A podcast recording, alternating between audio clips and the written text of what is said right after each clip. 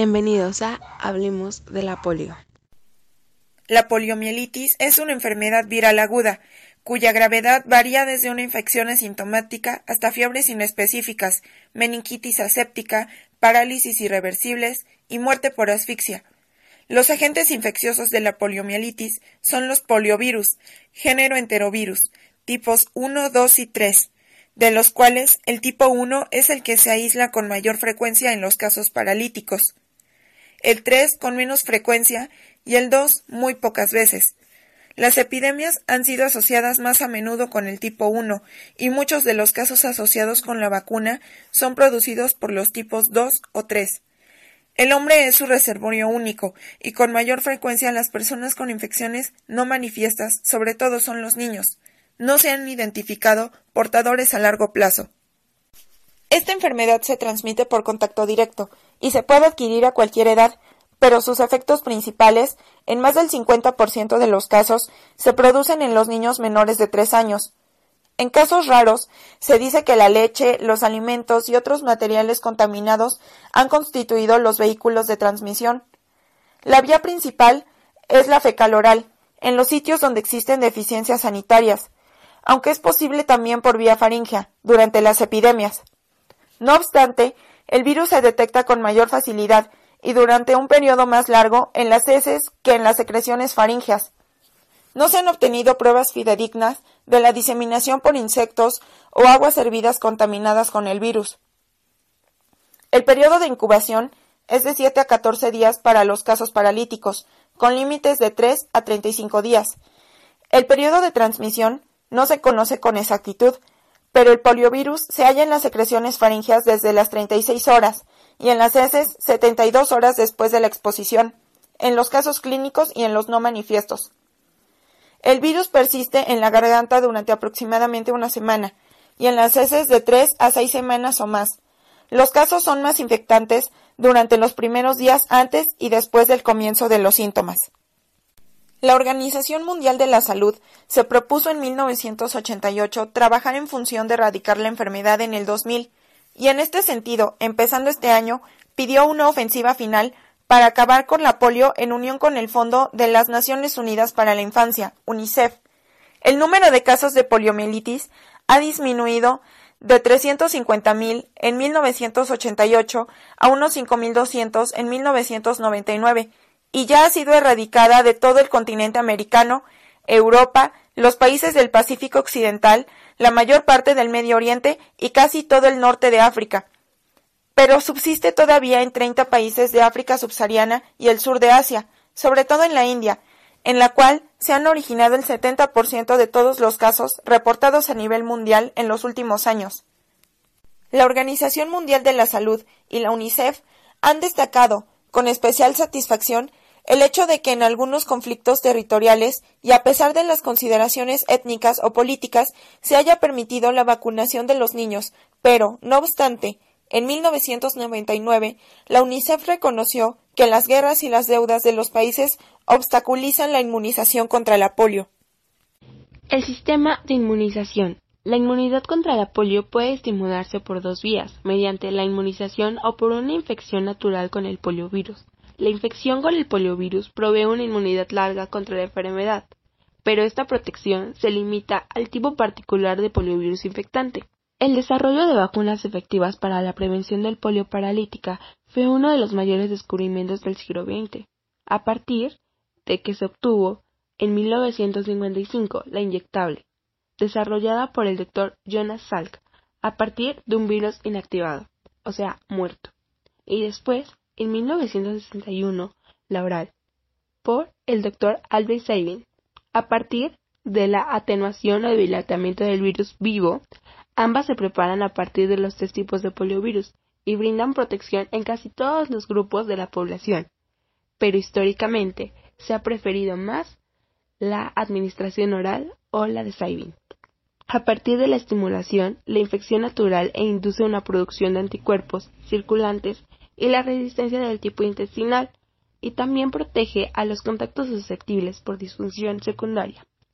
Aunque en algunos países en desarrollo se han reportado respuestas serológicas inadecuadas a la administración oral, supuestamente debido a la interrupción de cadena de frío, a alguna infección intestinal causada por otros agentes u otras causas. Otros países, sobre todo desarrollados, han optado por un sistema que combina ambas vacunas, pero recientemente en los Estados Unidos se decidió utilizar solamente la vía inyectable, lo cual ha suscitado diversos comentarios.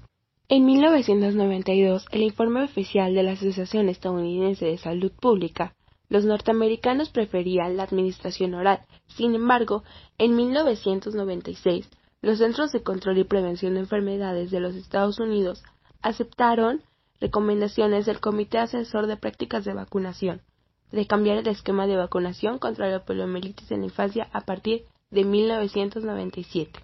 Los Centros de Control de Prevención de Enfermedades recomendaron que los niños recibieran dos dosis de administración cutánea a los dos y cuatro meses de edad y dos dosis de administración oral, una entre los 12 y los 18 meses y la otra entre los 4 y 6 meses de años. Con este esquema procurarían evitar los 8 o 9 casos anuales de poliomielitis paralítica causados por el uso inclusivo de la administración oral que se notificaban en los Estados Unidos. No obstante, en esa misma declaración, los Centros de Control y Prevención declararon que ese cambio era posible porque el progreso de la erradicación mundial de la poliomielitis ha reducido considerablemente el riesgo de importación de poliomielitis en los Estados Unidos, aunque no la han eliminado. Esta nueva recomendación de un mayor uso de la administración cutánea o inyectable se aplica solo en los Estados Unidos porque ha mantenido la interrupción de la transmisión de la poliomielitis durante más de 16 años. Los Centros de Control y Prevención siguen finalmente comprometidos con la dedicación mundial de la poliomielitis para el año 2000, que depende del uso exclusivo de la administración oral en los países donde el poliovirus salvaje todavía circula o lo ha hecho recientemente. Debe continuar las medidas de vacunación intensiva y los programas de vigilancia hasta que se elimine la poliomielitis en todo el mundo. Bueno, en conclusión, teniendo en cuenta las características expuestas de cada vacuna y con el objetivo de garantizar el cumplimiento del proyecto de erradicar la poliomielitis en el 2000, la UNICEF, los CDC y el Rotary Internacional emitieron una declaración conjunta en noviembre de 1995, en la cual apoyaron la postura de la OMS de mantener la norma mundial en materia de vacunación, que consiste en usar solamente la oral. Estas orientaciones se mantienen y como ha quedado de manifiesto en intercambios recientes, en la lista de discusión por correo electrónico sobre la medicina familiar. A raíz de la última decisión norteamericana, varios especialistas en pediatría y medicina familiar dieron sus opiniones, como un especialista del Centro de Salud Greco Madrid, quien expresó, dada la situación de epidemiología de aquel país, no se haya descubierto nada nuevo que desaconseje la inmunización por vía oral contra esta enfermedad. Por tanto, sería erróneo extender la nueva pauta a otros países o continentes con circunstancias epidemiológicas. Esto fue dicho el 9 de diciembre de 1999. En Cuba se realizó la campaña 39 de vacunación antipoliomética entre el 25 de febrero y el 2 de marzo del 2000, en la que fueron vacunados los niños de, de un mes hasta 11 meses y ahí en adelante. Las campañas masivas contra el polio comenzaron en Cuba de 1962. Ante el triunfo de la revolución ocurrirían unos 300 casos de parálisis poliomilética como promedio anual. En América Latina, el último caso de esta enfermedad por el virus salvaje se reportó en Perú en 1991, por lo cual se considera eliminada la región aunque ha habido algunos casos importados en otros continentes y se trabaja fuertemente en la vigilancia epidemiológica. Gracias a los esfuerzos de la OMS y la POS, a otras organizaciones internacionales como Rotary Internacional, se estima que este año la transmisión de la polio podría ser erradicada definitivamente de todo el mundo. Ventajas y desventajas de la administración oral y de la cutánea. La oral tiene como ventajas todo lo siguiente, que es una vacuna de aplicación oral, no tiene que ser administrada por un personal de salud entrenado. No requiere materiales para inyecciones estériles. Inmuniza de forma activa a la persona vacunada y de forma pasiva a la persona que está en contacto con la vacunada.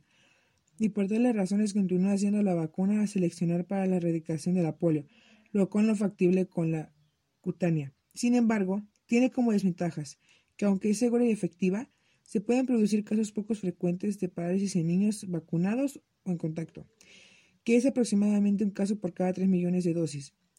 La ventaja de la cutánea son las siguientes, que no es una vacuna de virus vivo, sino inactivado, y la inmunización con ella no corre el riesgo de producir parálisis asociada. Y como desventajas, que confiere una inmunidad baja en el tracto intestinal. Por tanto, cuando una persona inmunizada con la cutánea se infecta con el poliovirus salvaje, el virus puede multiplicarse en el intestino y depositarse en los baños, de manera que corre el riesgo de continuar la circulación de este. Otra desventaja es que su precio es cinco veces más cara que la oral, además de las jeringas y la necesidad de entrenar a la persona de salud en procesos de inyecciones estériles para administrar la vacuna. Como pudimos escuchar, la poliomielitis es una enfermedad muy grave que debe ser erradicada del mundo y por eso en estos podcasts demostraremos las investigaciones que se han llevado a cabo para llegar a hallar una cura para esta enfermedad que puede llegar hasta la muerte. Participaron Alexia Jimena Barrales Rosales, Elena Margarita Calles Pérez y Aquetzalico Villas Alba. Esperen el siguiente podcast, continuaremos.